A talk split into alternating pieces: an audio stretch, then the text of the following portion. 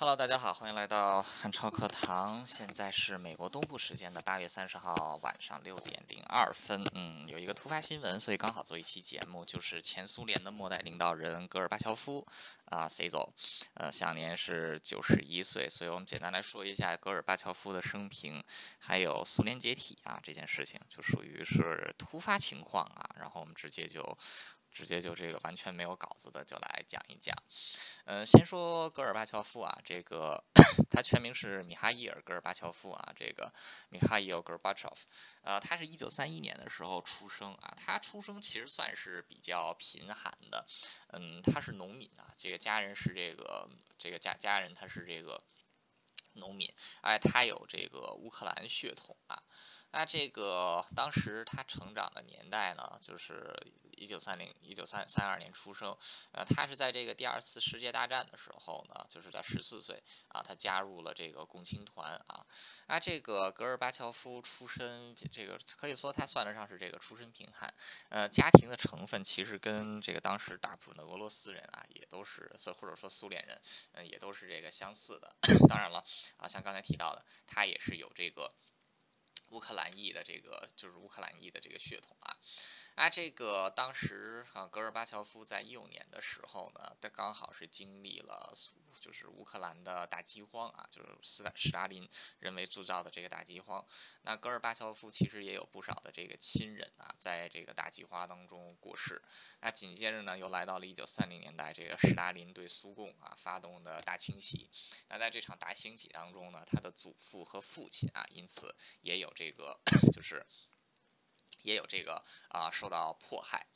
呃，那这个啊到了这个就是啊一九四，随着到了这个一九四一年六月的时候，啊德国发动了巴巴罗萨计划，那这个很快就攻入了苏联，那这个是戈尔巴乔夫的父亲呢就加入了苏联红军啊，所以这个戈尔巴乔夫他原先是这个耕，就是原先是个农民啊，现在就变成了一个耕红苗正的啊这么一位这个。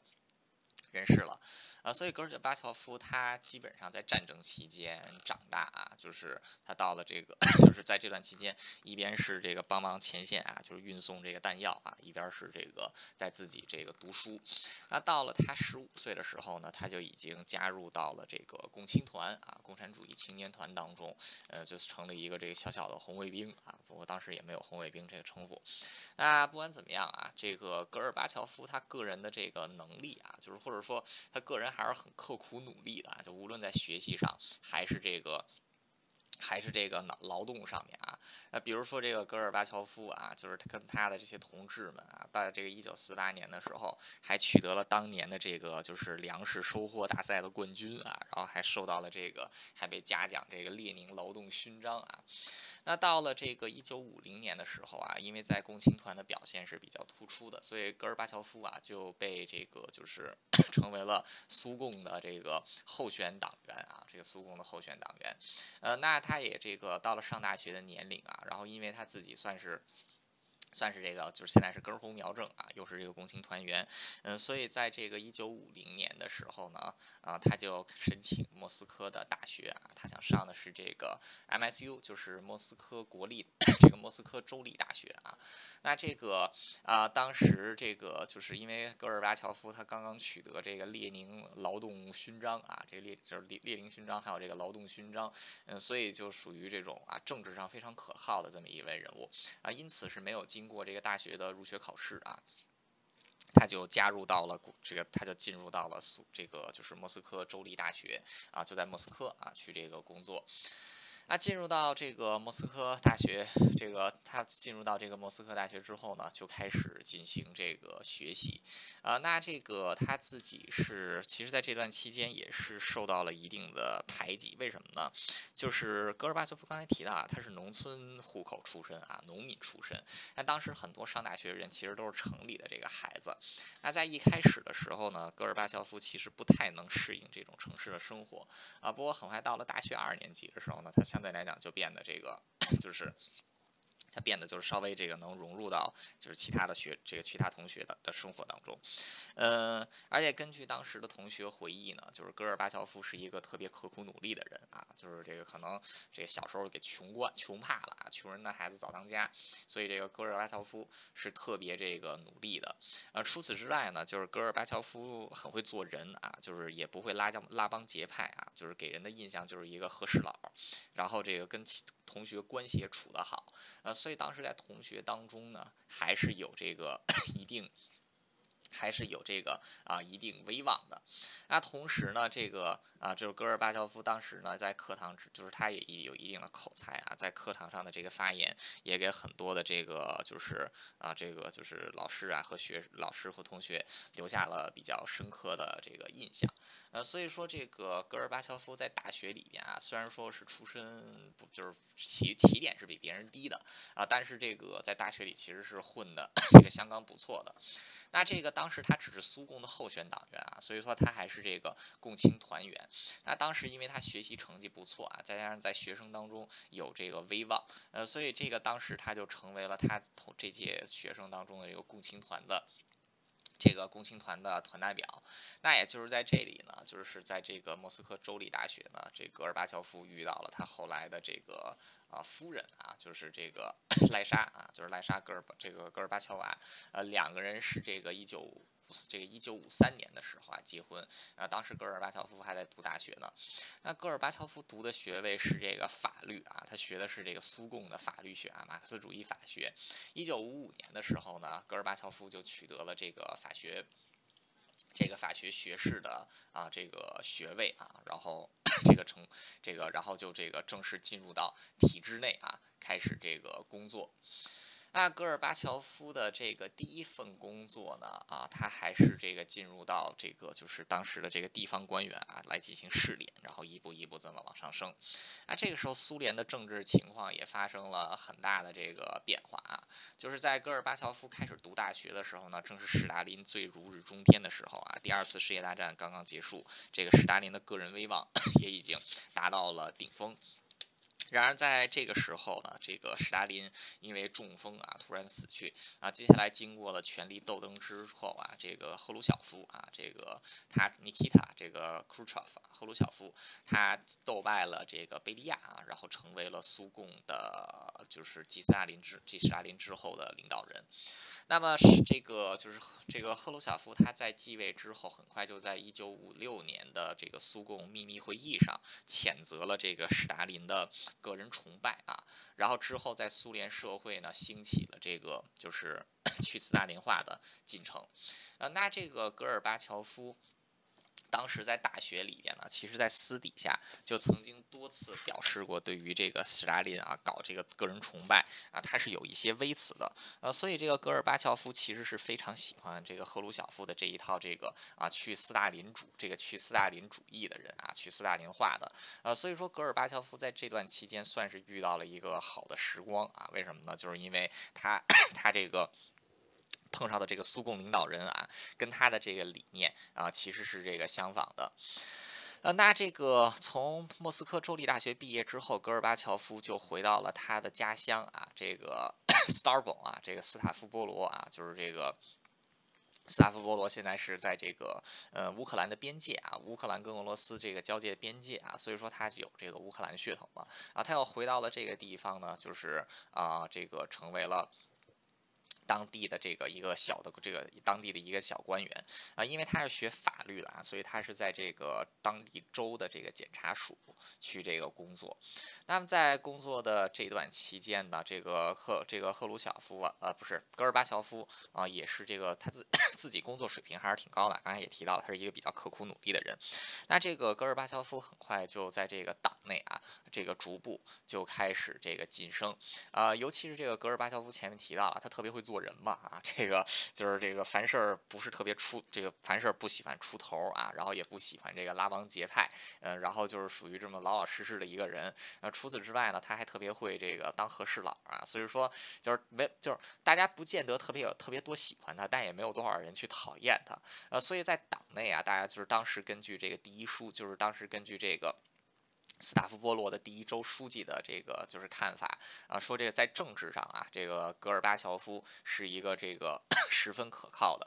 那这毕竟是在苏联的官僚体系之内啊，所以戈尔巴乔夫自然而然的也学会了苏联的这一套啊，就是官员之间的这个溜须拍马。而前面提到了，戈尔巴乔夫其实是一个很学习能力很不错的人啊，所以说这个。很快，他这个溜须拍马的能力啊，也这个越来越强啊，所以在这个苏共党内的这个就是晋升的，那戈尔巴乔夫可以说是越到了这个六零年代的时候啊，其实是越来越啊，这个 其实越来越这个。如鱼得水，呃，然而就是在这个时候，苏联其实，嗯，在这段期间，在政治上的变化啊，其实也是非常快的。为什么这么说呢？呃，因为其实我们从这个，就是从列宁逝世啊，到这个，呃，斯大林逝世，再到这个克鲁晓夫失势，那其实这一段期间，基本上啊，就是到了这个。就是到了以到到了这个勃列日涅夫逝世啊，然后这个就是这么一段期间，呃，其实苏联的这个政治斗争，或者说是通过政治斗争来选出这个新任领导人的。这种模式，呃，一直以来都是一个常态啊，所以说在政治环境上是非常这个 是是非常不稳定的，啊，所以在这种不稳定的环境之下，像戈尔巴乔夫啊这样就是会这种墙头倒来倒去啊，不随便抱团的这种人啊，反而就变得非常的安全。那到了一九七零年的时候呢，当时的这个斯塔夫波罗的第一书记啊，就是这个叶夫列啊，叶夫列莫夫，叶夫列莫夫就是这个斯，这个就是他老上司，他当时到莫斯科任职。那戈尔巴乔夫啊，当就是自然而然的接任了这个，这个就是斯塔夫波罗的第一书记啊，他成为了这个。第一区的这个负责人，那当时这个戈尔巴乔夫其实只有三十九岁啊，就是这个他就是还是这个啊非常这个非常年轻的。啊，那戈尔巴乔夫呢？他就在这个就是斯大夫波罗执政的时候呢，主要就是提高当地的这个农业生产水平啊啊，他通过建设这个就是啊斯大夫波罗运河系统啊，就是灌溉了很多的这个农田啊，并且让这一区域呢取得了丰收。那也因为这样啊，就是在当时的这个苏联七十年代初的时候。整个农业的情况其实并没有很好啊，但是戈尔巴乔夫所治理的斯大夫波罗啊，却是这个就是独树一帜啊，就农业表现很不错，因此就获得了勃列日涅夫的注意啊。这个勃列日涅夫也是在这个就是是赫这个勃列日涅夫其实也是发动政变上台啊，是这个一九六四年，也就是戈尔巴乔也就是赫鲁晓夫啊夺权八年之后，呃，一九六四年的十月，当时这个赫鲁晓夫他在黑海度假的时候呢。当时的这个中央政治局委员啊，勃列日涅夫，这个军队出身的勃列日涅夫，在莫斯科发动了政变啊，这个强令赫鲁晓夫退休，然后勃列日涅夫啊掌握了政权。那勃列日涅夫呢，这个时候已经掌权了啊，所以说这个赫鲁晓夫啊已经不在了。呃，那这个戈尔巴乔夫他在这个一九七二、一九七一年的时候呢，这个获得了就是这个就是 获得了这个勃列日涅夫的这个青睐啊，因为他在这个农业这个生产的表现啊，非常的这个优秀。那这个所以啊，这个。勃列日涅夫呢，就是当时也是需要在党内提拔亲信啊，尤其是年轻人，再加上这个格鲁戈尔巴乔夫当时确实年轻啊，这个四十岁出头而已，呃，所以就对这个勃列日涅夫多有这个就这个勃列日涅夫对这个戈尔巴乔夫就都有提携。那这个戈尔巴乔夫前面也说过啊，这很会溜须拍马啊，这很会拍马屁，所以他这个时候又会这个拼命的去拍这个啊勃列日涅夫的马屁啊，比如说他就称这个勃列日涅夫啊，说他是这个杰出的政治家啊这。一些，那这个通过抱紧这个勃列日涅夫的这一条大腿啊，这个戈尔巴乔夫在党内的地位啊，很快也是这个水涨船高。那这个戈尔巴乔夫他在这段期间呢，经常作为苏联这个派往欧洲的这个代表团啊，然后来进行这个 外事访问，那么自然而然也曝光了这个戈尔这个戈尔巴乔夫在苏联国内啊，还有这个国际上的。在这个国际国际上的这个知名度，那所以说戈尔巴乔夫他自己的这个政治仕途啊，就是相对于这个之前的赫鲁晓夫也好，斯斯大林也好，呃，戈尔巴乔夫的政治前是这个政治仕途其实是还是挺一帆风顺的啊，就是因为他毕竟会做人嘛啊，而且会这个溜须拍马嘛，所以这个 大腿都抱抱得很对啊，就是他平时不抱大腿，但关键时刻抱的大腿一定是最结实的那一条大腿啊，这也是个能力。那到了一九七八年的时候呢，啊，戈尔巴乔夫就成为了这个政治局常委的候选人员。到了一九八零，到了这个一九八零年的时候呢，这个戈尔巴乔夫就正式啊进入了苏共的中央政治局啊。这个时候，戈尔巴乔夫四十九岁啊，在这个苏共的中央政治局的委员里啊，他还是这个啊算这个年轻的。呃，一九八二年的时候，勃列日涅夫死了啊。这个勃列日涅夫死了之后呢，继任他的这个就是这个他的这个领导领导人物啊，这个安多波夫啊，安多波夫是这个一个比较短命的。但是这个啊这个就是这个就就安多安多波夫的继任，可以说对戈尔巴乔夫来说也是一个非常大的。幸运，为什么呢？就是因为当时这个随着勃列日涅夫的健康逐渐恶化，戈尔巴乔夫又开始找一个新的大腿来抱啊，他就选择了选择了这个安德波夫。为什么他选择安德波夫呢？很简单啊，这个安德波夫他在党内的这个声望啊，其实是这个非常这个党在党内的这个声望啊，这个非常高。呃，除此之外呢，这个 安德罗波夫啊，他是这个。他的这个晋升体系啊，基本上是跟这个呃戈尔巴乔夫重叠了，呃，也是从地方出身啊，就是地方出身，然后这个抱紧这个史达林的大腿啊，然后往上升，之后又抱紧了这个勃列日涅夫的大腿，那成功进入到了这个就是 苏共的这个高苏共权力的这个中枢，而且还有一个是什么呢？就是。这个他们俩啊，就是这个戈尔巴乔夫跟这个安德罗波夫两个人其实是老乡啊，都是出自于这个斯塔夫波罗州啊，所以说这两个人就是一见面啊，而这个安德罗波夫比这个赫鲁晓比这个戈尔巴乔夫正好是大了有十几岁啊，所以说就跟一个大哥一样，然后所以这个戈尔巴乔夫来了之后啊，两个人就一拍即合啊，就变成了这个大哥带着小弟的这么一个情况，啊，结果这个大哥啊，瞬间就成为了这个苏联的老大啊，成为了这苏。联总书记，那这个自然而然第一个要这个提拔的就是自己这小弟了啊，就是这个戈尔巴乔夫。所以说这个啊，戈尔。巴乔夫在党内呢也迅速这个晋升，那戈尔巴乔夫在这段期间呢塑造出来的一个形象啊，就是他是反贪腐啊，主张政府的这个廉洁啊，那，所以说他当时在这个苏共就是已经成为了仅次于啊安德罗波夫的这么一位这个人物啊。然而安德罗波夫在这个就是。这个安多安多安多罗波夫在这个过世之后啊，就一九八四年的时候，就是安多罗波夫也很短命啊，就是他的这个任期两年而已。安多罗波夫死了之后，并不是让这个就是戈尔巴乔夫继任啊，因为戈尔巴乔夫当时年龄还算是这个 年轻，而且这个啊在党内的资历，在政治局里面的资历，戈尔巴乔夫也不算是特别高的啊，所以这个。当时的这个就是苏共的再一任的领导人啊，就是这个戈尔巴乔夫之前的就是这个切尔年科啊，这切尔年科，呃，切尔年科当时年龄也大了啊，当时他也已经这个七七七这个七十好几了，呃，而且他这个他的这个身体健康啊也不是特别的好。那这个呃，就是这个切尔，这个切尔年，这个切尔年科夫啊，他也只是活了大概这个就是十三，又就是他他就是只当了十三个月的领领导人而已啊，然后很快就病逝了。那其实，在这段期间啊，主要负责政治的并不是这个啊，就并不是这个切尔年科夫啊，而是这个戈尔巴乔夫啊。因此，在这个。就是切尔年科夫过世之后啊，这个戈尔巴乔夫啊，在一九八五年啊，名正言顺的成为了这个 苏共的总书记啊，也成为了苏共的最后一位总书记。那苏联这个时候的情况啊，就是用负用一个比较夸张一点的说法来说，就是在死不死的边缘啊，在死与不死的边缘。为什么这么说呢？首先就是苏联的体制太过于僵化了啊。这个斯大林创造出来的这种 政治权力和经济权力高度集中的模式呢，就是这种斯大林模式。那虽然戈尔巴乔夫，呃，虽然这个赫鲁晓夫啊对斯大林模式进行了挑战，包括这个安德罗波夫。还有这个啊，这个切尔，这个就是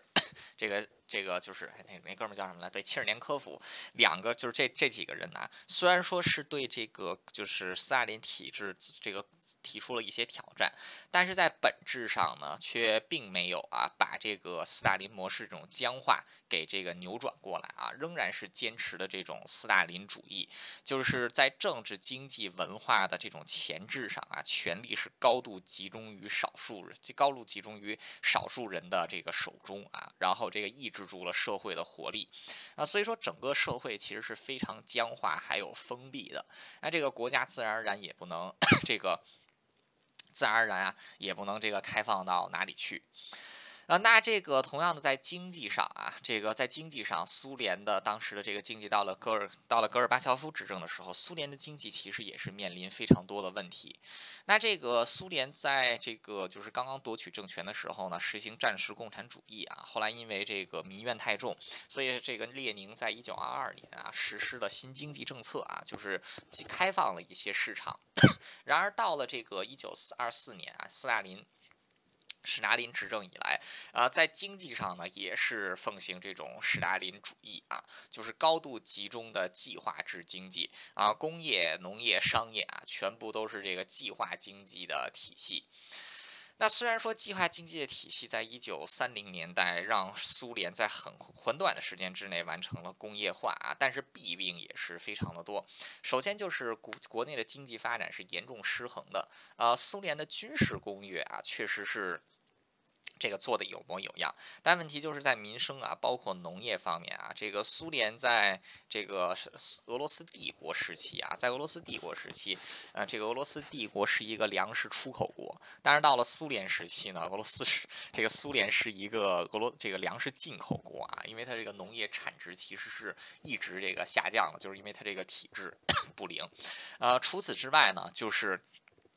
这个苏共的这个经济产业啊，它是这个啊，就是造成了这种贫富严重的贫富差距啊。这个体制呢，往往倾向于上层权贵的利益，而不是这个下层人民的利益。呃，所以说这个上层跟下层之间的这个差异啊，是越来越大的啊。同样的，就是跟资本主义世界相比，这个苏联人的人均生活水平啊，也是这个 越来越，也是这个越来越差劲的。呃，那这个可以说在。可以说，在这些就是这个当时戈尔巴乔夫啊所继承的这个苏联啊，其实已经是一个非常千疮百孔的这么一个苏联了。那戈尔巴乔夫他自己也是希望能够通过改革啊，来这个 就是来改变这个苏，或者说来挽救苏联。那戈尔巴乔夫在当时苏共领导人里啊，思想相对来讲还是比较开放的啊。前面已经提到，他在大学的时候就曾经在私底下对同学表示过啊，对于史达林的这种啊权力高度集中的模式有一些不满。呃，那这个他包括在这个之前任官的期间呢，也确实展现出了一些这个。比较先进的政策思想啊，就是其实就是比较也不能说先进啊，其实就是比较清晰偏西方的政策思想，那确实造成了一些不错的效果啊。所以到一九八五年戈尔巴乔夫掌 这个掌权的时候呢，啊，戈尔巴乔夫就希望啊，能够对苏联进行一定的政治开放啊。或者说进行一系一些的这个经济开放啊，就是被统称为这个开放政策啊，也就是一九八五年的时候，啊，戈尔巴乔夫所提出来的这种开放政策。然而，这个开放政策在一开始就是注定失败的。为什么这么说呢？因为开放政策的，就是开放政策的目的呢，其实就是为了保证苏共的权利啊，保护苏共的体制啊。开放不是目的，开放只是手段，目的是为了保障苏共的权利啊。这个是开放政策，但问题就是造成就是这个这些经济和政治还有社会上问题的根源，就是在于苏共对于权力的高度集中和冷。垄断啊，这个才是它根本的问题啊，所以这个改革，所以说它的这个开放政策从一开始就是注定失败的啊，它是一个治标不治本的这个政策啊，在不去改变现有政治和经济体制的这个情况之下啊，在不触动共产主义权贵利益阶层的这个啊情况之下，呃，戈尔巴乔夫的这个改革啊，注定是没有办法达成他的这种保护，就是保护苏共的。这种效果的，那戈尔巴乔夫很快就开始了自己的这个改革政策啊，改革政策有哪些呢啊？首先就是 这个啊，首先就是包括啊，就是虽然是开放吧啊，首先就是开放一些这个言论，这个开放一些这个啊，就是言论自由啊，打破以往这个由这个小政府干部控制地方经济的这个局面啊，希望能够让民众啊参与这个一些讨论啊，就是开放一定的这个言论自由啊，这个对苏共的这个就是。这个对苏共的这个就是这个体制来说啊，是一个巨大的变革啊，就是这个开放 开放言论自由啊，这个是自史大林以来就没有听说过的这个听说过的事情了。那当然，在政治上呢，戈尔巴乔夫啊，就除了在社会自由度上，他在政治上呢也有一些这个改革啊，比如说，因为他自己是学法律出身嘛啊，他就这进行一些，比如说啊，这个司法改革啊，比如说他提出改革这个司法制度啊，还有这个建立法治国家啊。就是听着很熟，对吧？啊，改革司法，建立法治国家啊。然后这个啊，同时他也进行了一些这个就是程序，这个啊就是平反的案件啊。就比如说这个啊，斯大林时期的大清洗当中，很多这个被无辜定罪的人啊，其实都是在戈尔巴乔夫这个大平反的时候啊，啊得到了这个。就是得到了平反啊，就是恢复了自己的这个啊，恢复了这个自己的名誉啊。同时，这个 戈尔巴乔夫啊，还是这个啊，就是开放了这个出版，就是这个啊，放宽了出版的审这个出出版的审查啊。原来的很多这个作品啊，包括像这个托派领袖啊，这个利昂托洛斯基的作品，都可以在这个啊苏联这个进行出售啊。除此之外，在外交上呢，戈尔巴乔夫也不再像这个之前的这个领导人一样啊，对这个就。是 这个苏联的这些，这个东欧的这些卫星国啊，像什么罗马尼亚呀这些国家来进行这个啊，这个就是铁腕铁腕统治啊，然后这个要这个停止武力干涉啊，然后这个就是他在外交上啊也是属于走向平和的这一些。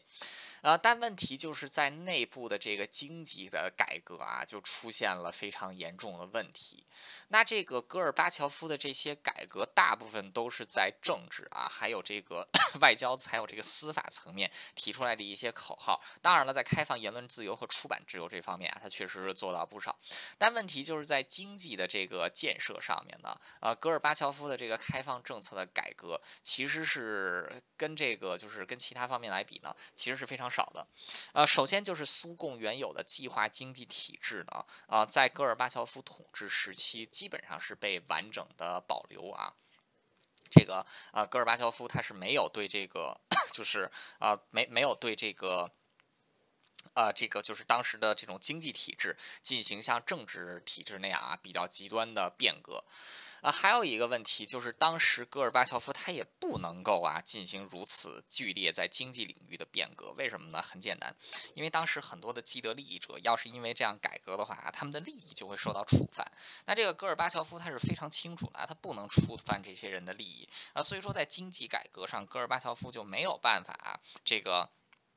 去这个做出一些像政治方面那样比较极端的啊，比较激进的改革，那只有在苏联就造成了非常。恶劣的一个影响是什么呢？啊，在政治上，民众是有了一定的这个自由啊，去批评政府。但问题在经济上，在生活水平上，反而见不到任何的进步。啊，戈尔巴乔夫开放这些 言论自由啊，原先是也是希望能够加强共产党的这个去这个就是执政执政能力啊，就是让这个苏共跟人民的关系搞得更好。但问题是。这个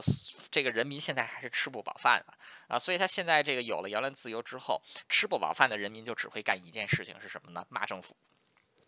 骂政府、骂官员，呃，所以说现在在没有改革经济，就是在经济体制 如此这个啊不变动的情况之下，啊，在政治上开放的自由反而是砸了苏共自己的脚啊，就是这个呃，就是让了这个让这个人民啊能直接是这个去骂这个政府了啊，可以说这个 它产生的效果是远远超过了戈尔巴乔夫的预期啊，就是戈尔巴乔夫原先是希望能够通过开放啊来加强苏共的统治权。权威，结果没有想到是通过开放啊，反而是削弱了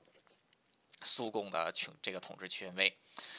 呃，那在这个戈尔巴乔夫统治时期，还发生了三件啊非常大的事情啊，对苏共的这个解体也是产生了这个起到了非常深远的作用。呃，首先啊，就是第一。第一件事情是什么呢？就是阿富汗事件啊，入侵阿富汗。苏联在一九七九年啊，这个勃列日涅夫执政期间。这个发动了，因为当时这个就是阿富汗的阿明总阿明总统啊，不太听苏联的话啊，所以苏联就入侵了阿富汗啊，就是杀掉了阿明总统，建立了自己的傀儡政权啊。然而这个傀儡政权却得不到阿富汗人的支持啊，这个很快就把苏联给拖入了阿富汗战争的泥淖啊，这个可以说是。可以说是这个啊，让这个成为了苏联的一个 巨大的啊，这个成为了苏联的一个巨大的问题。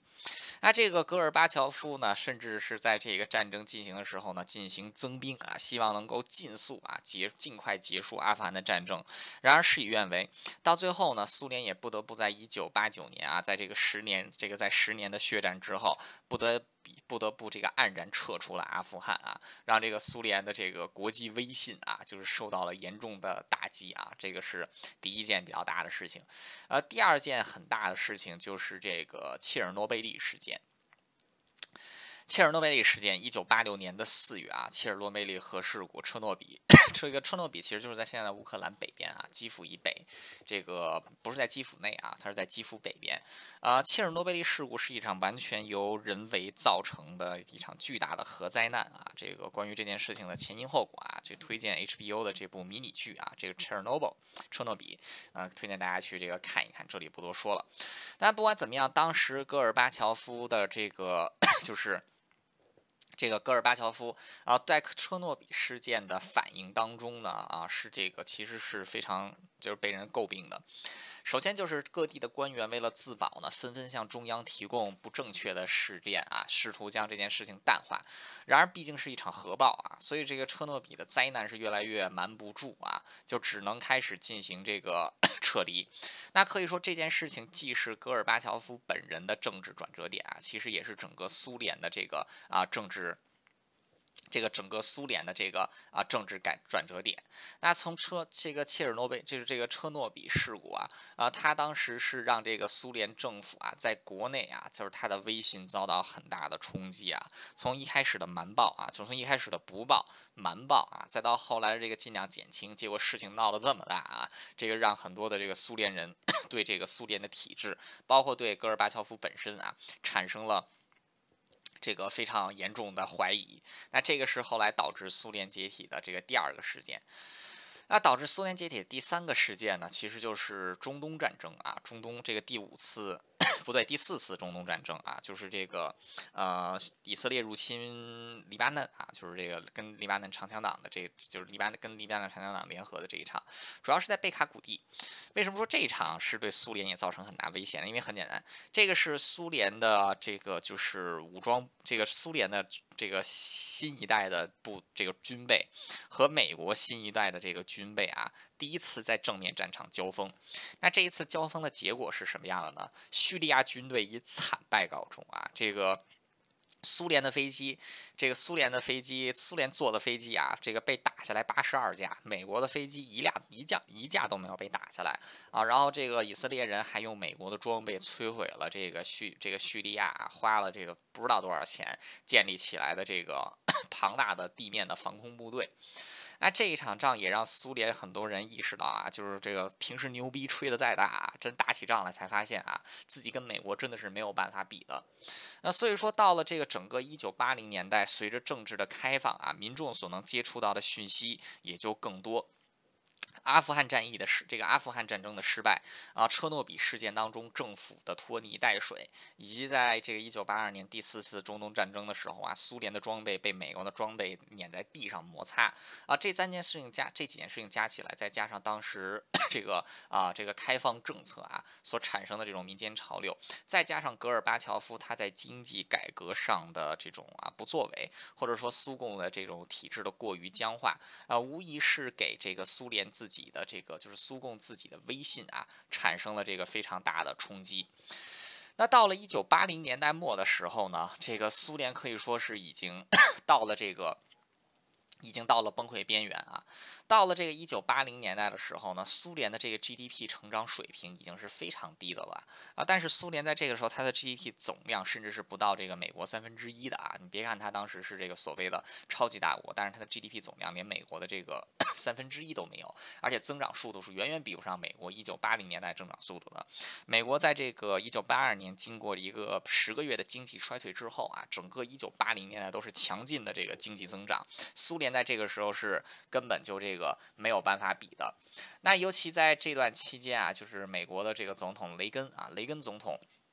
他实施了多项政策，对苏联来进行围堵啊，包括在这个石油价格，这个在石油价格上呢，去重创这个苏联的石油石油出口产业啊，油气出口产业。同时呢，就是美国的这个星球大战计划，就是让苏联跟自己来继续竞争军备。那苏联这个时候本来都已经 这个经济捉襟见肘，这个戈尔巴乔夫呢，他因为毕竟当时是跟美美国争霸嘛啊，所以这还要不得已还是要拿出大量的钱啊，来跟美。美国搞这个军备竞赛，让原先本来就已经捉襟见肘的经济呢，更是雪上加霜啊！所以到了一九八零年代末的时候呢，苏共这个就是苏联的货币啊，出现了严重的贬值，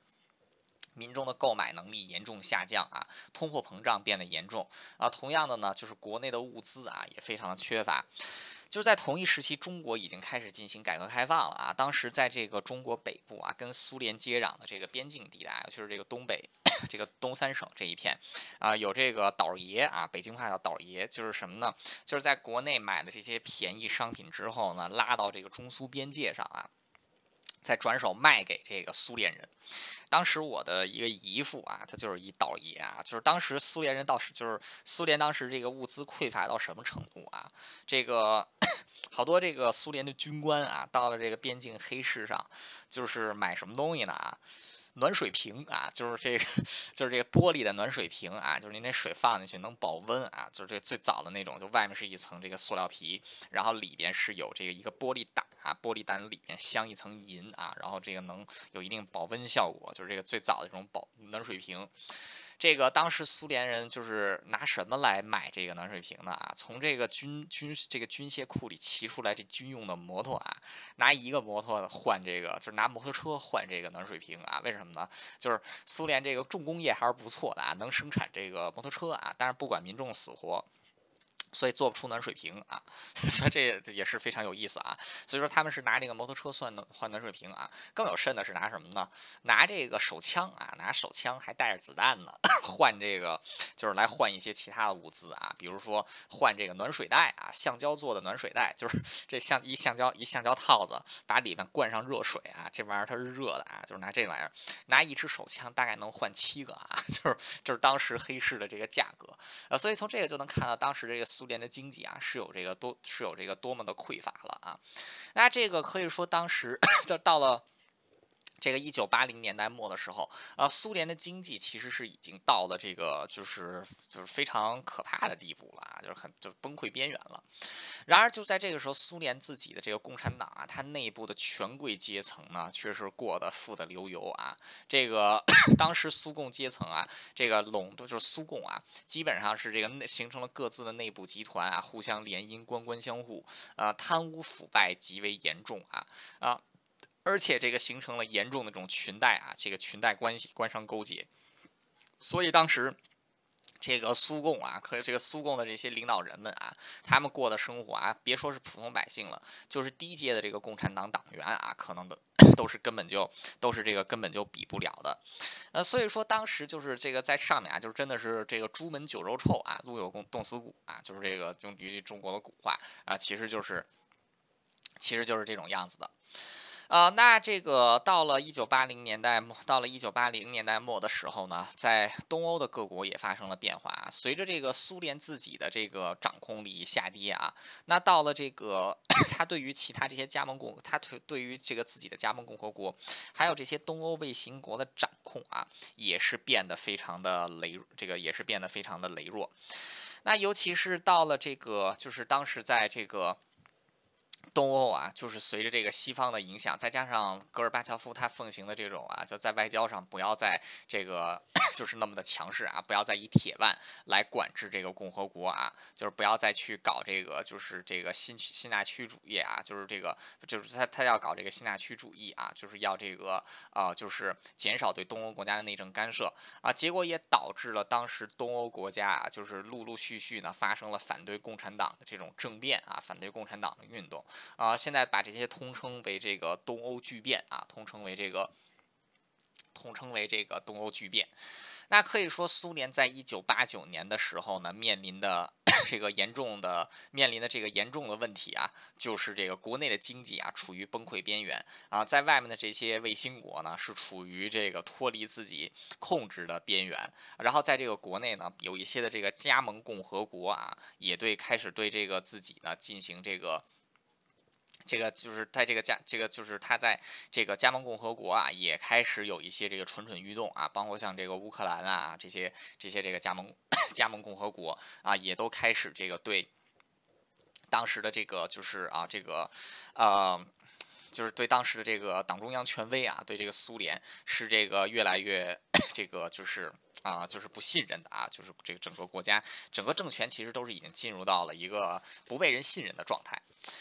那到了这个一九九一年三月的时候呢，随着东欧巨变逐步完成啊，诸多的国家脱离了这个共产主义的这个经济体系。那到了一九九一年三月的时候呢，为了挽救这个苏共啊，这个就是。为了挽救苏共渺茫的这个前途，那这个苏联政府决定在境内啊进行全这个进行这个全民公投啊，就是一九九一年的这个苏联公投。那这一次的这个苏苏联公投呢，就是它啊很有意思啊，就是这个苏维埃社会这个苏维埃社会主义联盟啊，这个社会主社会主义联盟，这是社会主义联盟历史上唯一一次啊，第一次也是最后一次的全民公投啊，非常好玩儿，这个。历史上第一次，也是唯一历史上第一次和最后一次的全民这个公投啊，这个公投的这个。就是公公投的这个就是 是这个什么的啊？就是两个选项，第一就是两个啊，就第一啊是保证苏联的完整性啊，保证苏联的完整性，同意或者不同意啊，就是这样。那这个在这次公投当中呢啊，就是呃一共是这个有九个加盟共和国参与公投啊，那最终是百分之七十的人决定保留苏联啊，百分之三十的人反对保留苏联，那苏联就因此啊得以得到这个暂时的保留。然而苏联最终还是把自己给玩死了，怎么给自己玩死了呢？就是戈尔巴乔夫他在党内算是改革派啊，但是苏共自己也是有保守派的啊。这个这个戈尔巴乔夫认为挽救苏联的方式就是改革，保守派认为呢挽救苏联的方式就是变得更为保守啊，变得更为这个封闭啊，以这个亚纳耶夫啊，以这个亚纳耶夫为首的这个保守派。那到了一九九一年八月十九日的时候，随着经济的这个，随着经济的崩溃啊，加盟共和国的这个中，这个加盟共和国的离心，以及东欧巨变，那这些保守派终于是这个坐不住了啊。那保守派就这个时候认为呢，要想挽救自己的这个命运啊，要想挽救自己的命运啊，就必须要把权力从戈尔巴乔夫啊，从总书记的手中给这个夺回来。那正好在这个时候呢，历史又再一次的重演啊，就是这个一九八一九九一年啊，这个是已经到一九九一年，一九九一年的这个八月啊，一九九一年的这个八月，当时这个啊，就是跟这一九六四年的时候赫鲁晓夫一样啊，赫鲁晓夫是一九六四年十月的时候去这个黑海啊，去到黑海去这个度假。那这一年，一九九一年的八月啊，八月的时候呢，这个八月十八月十九日的时候呢，呃，戈尔巴乔夫也在度假，他在这个现在乌克兰的克里米亚啊，在克里米亚进行这个度假。那这个时候，在莫斯科的这些保守派啊，就是以这个。就是以这个亚纳耶夫啊为首的这个保守派认为啊，此刻正是复制啊二十五年，就是不是二十五年前，二十七年以前这个勃列日涅夫同志政变的这个就是最好时机啊。我们现在在这个时候赶紧政变啊，趁着这个戈尔巴乔夫在度假，我们就赶紧这个 就是把这件事情啊就给搞起来啊，我们搞政变。啊终于是在八月十九日上午啊，这个以亚纳耶夫为首的这个俄罗斯保守派在莫斯科发动了这个政变啊。首先是控制了俄罗斯电视台啊，然后呢，这个还集中起了这个附近的这个这个被这个集中起附近的部队啊，掌控住了这个，就是希望能够这个掌控掌控住这个莫斯科啊。然而在这个时候呢，就是这个这一次政变，虽然说取得了一定的啊，就有党内是有一些人支持的，然而并没有得到这个军队的这个就是广泛的支持。那当时这个军队啊，当时这个军队，他就当时的这个军队啊，他其实是这个很多军队啊是不参。参与这个这次的政变啊，或者说是选择袖手旁观，而且当时在这个就是苏共，而且当时在这个啊，就是啊苏共内部啊，就是当时留守在这个嗯。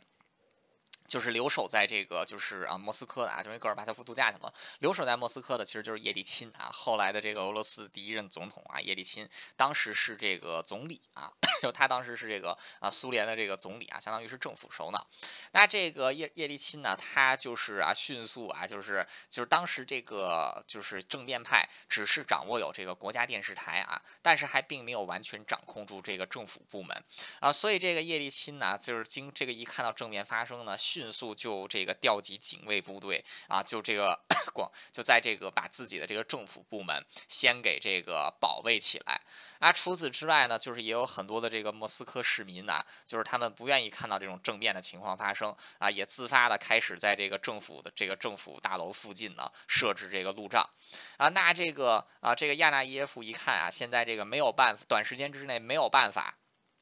把这个政府给彻底取代掉啊！所以在下午的时候呢，就宣布啊，莫斯科进入紧急状态啊，说这个戈尔巴乔夫同志健康出了问题啊，然后这个 说他这个啊，说他这个健康出了问题啊，所以现在国家进入到了这个整这个紧急这个进攻到了这个紧急状这个紧急状态。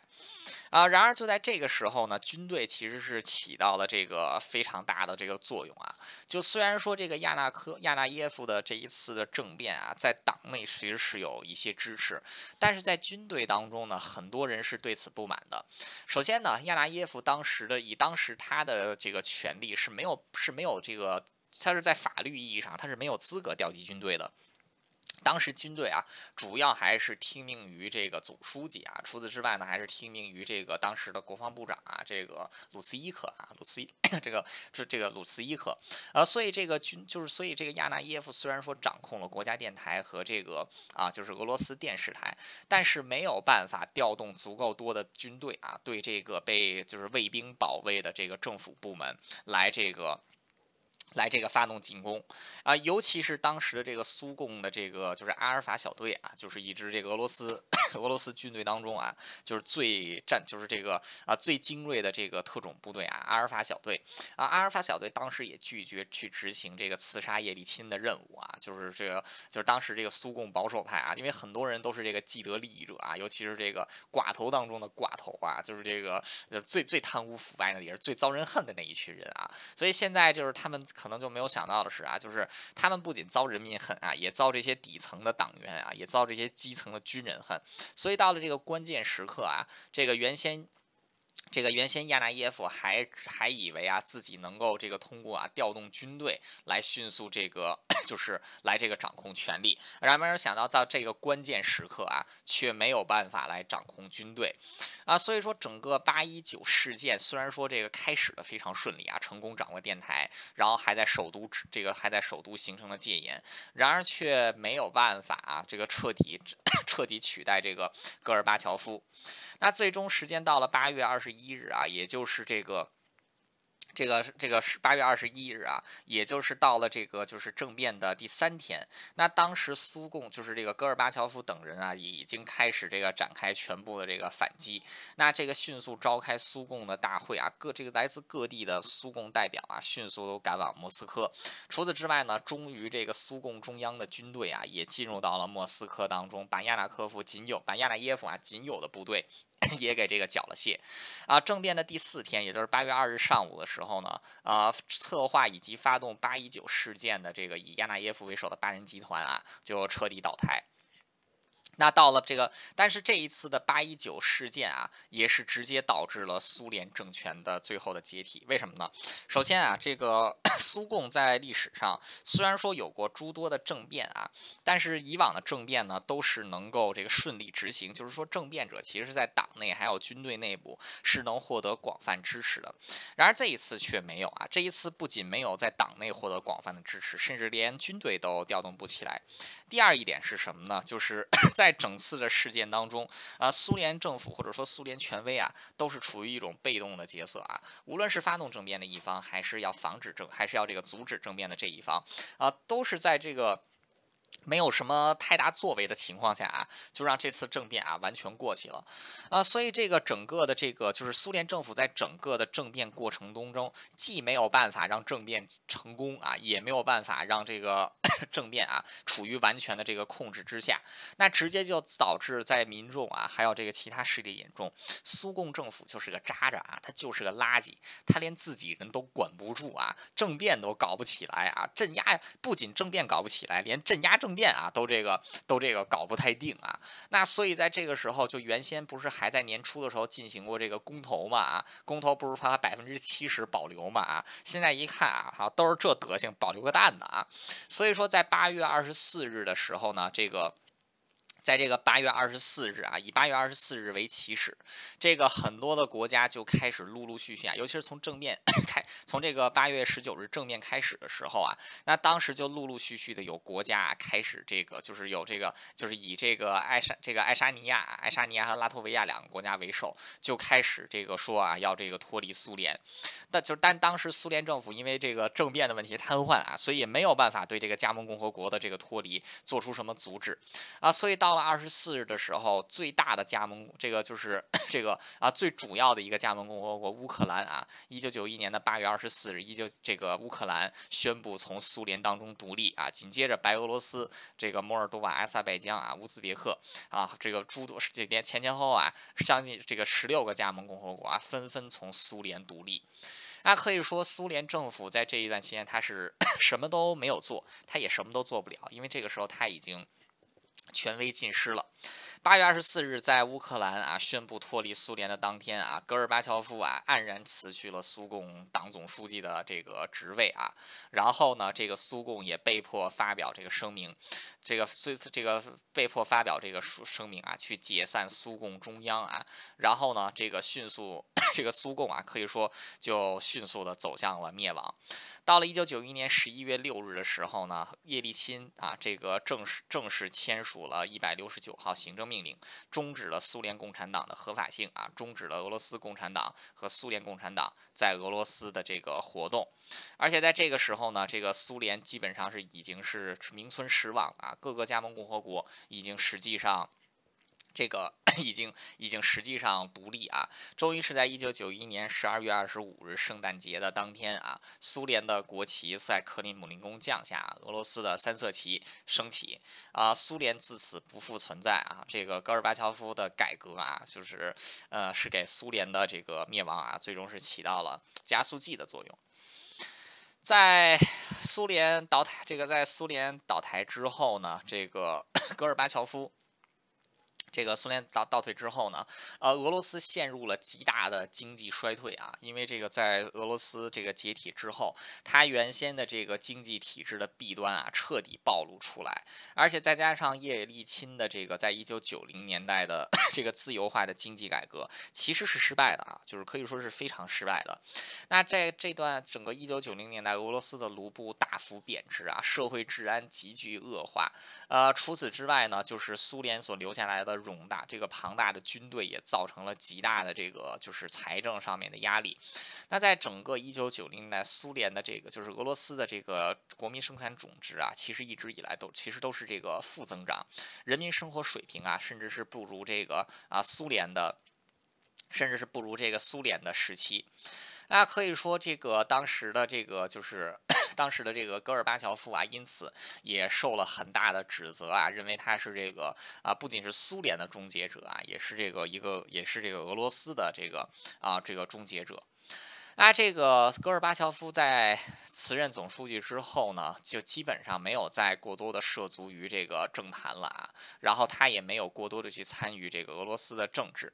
然而，这个到了二零零零年，这个普丁啊，普丁这个就是出这个就是掌握。俄罗斯政权之后，啊，戈尔巴乔夫还是有出面去帮过普京啊。比如说，普京的这个俄罗斯统一这个社会民主党啊，就是由这个 戈尔巴乔夫啊，这个帮助普京来这个建立的啊。然后这个最后还成立了这个社会这个俄罗斯社会民主党啊，就是现在这个俄罗斯这个就是就是这个不是不是。就是现在普就是戈尔巴乔夫协助建立的这个政党啊，现在也是这个普京的这个政党。那戈尔巴乔夫自己呢，还是希望能够这个就是 参与的一个总统竞选啊，就是也能希望这个能够那个恢复参与到政治当中啊。然而，因为他自己在俄罗斯的名声实在是太差，所以说他这个二零零八年的时候出来参选啊，最终也是这个得票率太低啊，然后就这个没能这个没能这个选上。那之后，戈尔巴乔夫基本上就是生活在啊，就是半，就是基本上就是在隐居状态啊，偶尔出来对这个时事啊，这个偶这个偶尔偶尔啊，就是这对时事发表一些这个评论啊。那在这个就是俄罗斯，就是这个戈尔巴乔夫他自己啊，最后一次就是在这个公众视野当中，嗯，出现，其实就是在去年，去年的时候，法国的这个纪录片啊，一部法国的纪录片，就是这个采访戈尔巴乔夫的啊，在戈尔。戈尔巴乔夫在莫斯科的这个小公寓里啊，采访他。那这个戈尔巴乔夫他。对于这个俄罗斯啊，就是他对于这个 就是俄罗斯的未来，其实到了这个他晚年的时候是非常不太好的啊，就是他对他他是很不看好俄罗斯的未来啊，他认为这个美国和俄罗斯的关系非常这个这个令人担忧啊，而且他觉得这个现在啊，这个就是俄罗斯啊，现在是处于这个就是世界新冷战的这个边缘啊，这个俄罗斯自己也要负 这个很大的责任。当然了，他毕竟是一个俄罗斯人啊，所以说这个戈尔巴乔夫也会。骂美国啊，说这个啊，美国采取了对俄罗斯必胜的态度啊，说这个俄罗斯这个北约啊，是在这个有对俄罗斯来这个进行这个挑衅啊。啊，包括在这个一九这个二零二一年，也就是在这部纪录片出来之后没多久，这个戈尔巴乔夫也表示啊，这个就是北约的扩张也是对俄罗斯造成威胁。但是呢，戈尔巴乔夫自己也表示，他不愿意看到普丁啊，就是现在这种样子，就是这个大权旁这个掌握大权啊，就恢复到这个有点斯大林当年的那种风采啊，这个也是戈尔巴乔夫啊不愿意这个见到的。啊，这个戈尔巴乔夫最终啊，他是在。一个两个小时以前啊，大概在两个小时以前，莫斯科当地时间的这个晚间啊，这个九十一岁死在了这个莫斯科。那戈尔巴乔夫本人其实在身后也留下了巨大的这个争议啊。呃，他戈尔巴乔夫他终结了苏联啊，这个可以说是开创了俄罗斯一个崭新的时代。同时，他的一些改革政策是带。是带有这种民主啊，还有这种开放的色彩啊。然而，戈尔巴乔夫的改革最终是没能改变苏联的体制啊，他也没有办法，他也没能挽留这个 苏联的体制啊。所以，戈尔巴乔夫与其说是一位自由主义者啊，倒不是说是一位打着自由主义旗号，希望能够挽救苏联专制统治的一位共产党官员而已啊。所以我个人对戈尔巴乔夫的评价并没有这个。并不是认为所谓的什么民主斗士啊啊，所谓的这个啊，就是能跟这个昂山素季相提并论的伟大人物啊，我觉得这个就是完全没有必要。那这个同样的，就是在就是共俄罗斯的保守主义者啊，就是俄罗斯民保守主义者、民族主义者眼中，呃，戈尔巴乔夫是一个历史罪人啊。像普丁说的，苏联的终结就是二十世纪最大的悲剧嘛啊，所以他认为戈尔巴乔夫是一个这个 这个戈尔巴乔夫是一个这个历史罪人啊。那这个啊，就是包括在这个俄罗斯的这个民调当中啊，这个戈尔巴乔夫在历届的这个苏联，就是苏联还有这个就苏就是苏联还有俄罗斯的领导人当中啊。戈尔巴乔夫的这个评价呢，一直以来都是这个最低的啊。那包括就是这个之后戈尔巴乔夫的政敌啊，包括在这个政变当中 就政变未遂的这个亚纳耶夫啊，在自己之后的这个回忆录当中啊，也是指责这个啊戈尔巴乔夫啊私下这个生活作风不检点啊之类的，反正就是这个一顿一顿这个臭骂啊，毕竟人家都已经不掌权了，所以也是对这个戈尔这个戈尔巴乔夫呃一阵臭骂。那所以戈尔巴乔夫他是一个非常具有争议的人物吧，就是今天也是说了这么多，呃，但我觉得戈尔巴乔夫他的这个当年的开放政策的本质目的，其实就是为了挽救这个苏共的统治啊。开放只是手段，开放之不是目的啊，就是开放是挽救这个苏共的一个手段啊，而不是这个开放不是目的。那所以说，戈尔巴乔夫他虽然说是想要拯救苏联，但是因为造成这俄罗斯就造成苏联一系列经济和外交问题的，正是苏共的这个高度集中的权力本身啊，而不是这个所谓的开放不开放的缘故。因此，戈尔巴乔夫的改革从一开始其实就是注定失败的，因为如果真的想要。解决掉这些问题的话呢，苏共的这种体制就必须改变，而戈尔巴乔夫恰恰选择的是去保护这种体制啊，为了保护这个体制而进行一些非常 浮于表面的改革，那最终是导致了一系列他不可控制的连锁反应啊，这个最终是加速了苏联的解体。啊，可以说即便是没有戈尔巴乔夫的话，苏联最终也会解体啊，甚至可能会以更为悲惨的方式来解体。戈尔巴乔夫他的这一系列政虽然是导致了苏联的解体啊，但这个大在这个决在这个啊，就是最可以说是一个比较和平啊，虽然一个比较和平的演变，一个和平的解体啊。然而，我个人是觉得戈尔巴乔夫啊，完全谈不上所谓的什么民主斗士啊，完全谈不上什么所谓的这个。所谓的这个就是啊，这个就是这个想要让俄罗斯民族自由啊这样的说法，呃，我觉得可这个戈尔巴乔夫啊说到底也只不过是一个想尽办法希望能够保住苏共江山的这么一位共产党领导人而已。但不管怎么样啊，斯人已矣，这个哥们儿 他已经他已经死了啊，这个我们怀念他。啊，希望就是这个，当然也不是说我去怀念苏共那个时代啊，就是我也不是说希希望怀念苏共那个时代，啊，但是呢，就是这个在民主自由的国家啊，我觉得在民主自由的国家，尤其是包括像这个当时啊，就包括当时的这个苏联啊，你是没有办法去怀念托洛茨基的啊，因为你怀念托洛茨基，你可能会被打成政治犯啊。在赫鲁晓夫时期，你也不可能去怀念斯大林啊，因为这个要这个反对斯大林啊，就是反对斯大林个人崇拜，所以你也不能去反这个怀念斯大林。然后，同样的，在这个勃列涅勃列日涅夫时期，你也不能去怀念赫鲁晓夫啊，因为这个赫鲁晓夫是这个政敌啊，是被这个搞下去的。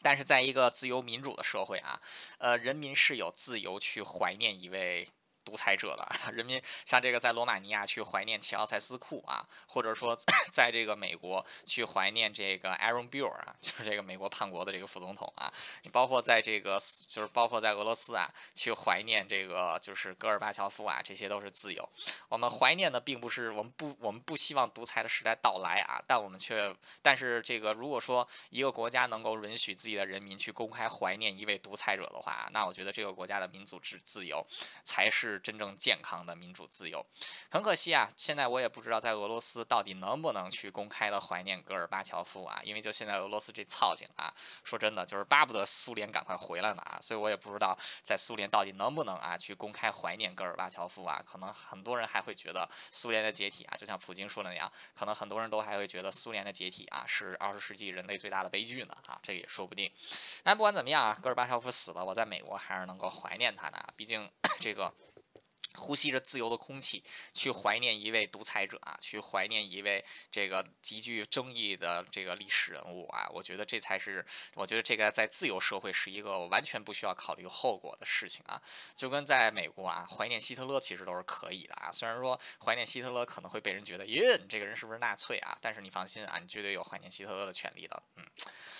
好了，不管怎么样啊，戈尔巴乔夫的死算是历史。戈尔巴乔夫的死啊，它不算是一个历史事件啊，它只能算是一个事件而已。这个，因为它造成的历史事件其实就是苏联的解体之后，他在俄罗斯的政坛也基本上不具备他在一九八零年代和九零年代初的时候那样的影响力了。但不管怎么样，戈尔巴乔夫的去世呢，却是标志着。这个曾经苏联帝国的阴影啊，苏联帝国的最后一丝 这个阴影啊，就是好像在历史上是消亡了。毕竟他是末代领导人，然而苏联的阴影却还没有消失啊。现在这个普丁啊，普丁丁，这个普丁丁啊，他这个自己啊，越来越有这个斯大林的风采啊，尤其是想要这个入侵，现在又入侵这个乌克兰啊。虽然说入侵乌克兰被这个搞得很惨呐，但是这个嗯，普丁似乎还想恢复那一个那个已经灰飞烟灭的时代了。但不管怎么样，开历史倒车的行为最终会被历史的车轮无情碾过啊！呃，普当年的戈尔巴乔夫如此啊，现在的普丁也是一样。呃，戈尔巴乔夫他可以说是 为历史指明了一个啊，就是绝对不能走的道路是什么呢？如果以保留一个行将朽木的政权为目的进行改革的话，这个改革最终是会失败的。面对一个行将朽木的政权，面对一个造成社会。僵化啊，造成体制僵化，造成经济困顿的一个政权，呃，最好的解决方法不是去为了保护这个政权而进行改革啊，而是这个大破大立啊，就是对这个政权进行彻底的改革，这样才能够拯救一个国家啊，拯救一个社会。戈尔巴乔夫没有这样的政治智慧啊，普京可能也没有政治这样的智这样的政治智慧，习近平啊也绝对不会有这样的政治智慧，嗯。所以戈尔巴乔夫的死啊，与其说是一个 时代的终结，不如说他在目他这个戈尔巴乔夫的死预示着一个时代啊，其实还没有终结。呃，苏联虽然已经 苏联啊，虽然作为一个政治实体已经不再存在了啊，但是苏联作为一个邪恶的象征啊，仍然是萦绕在人类的文明上。好的，本期节目就是这样，感谢大家的收听，我们下期再见。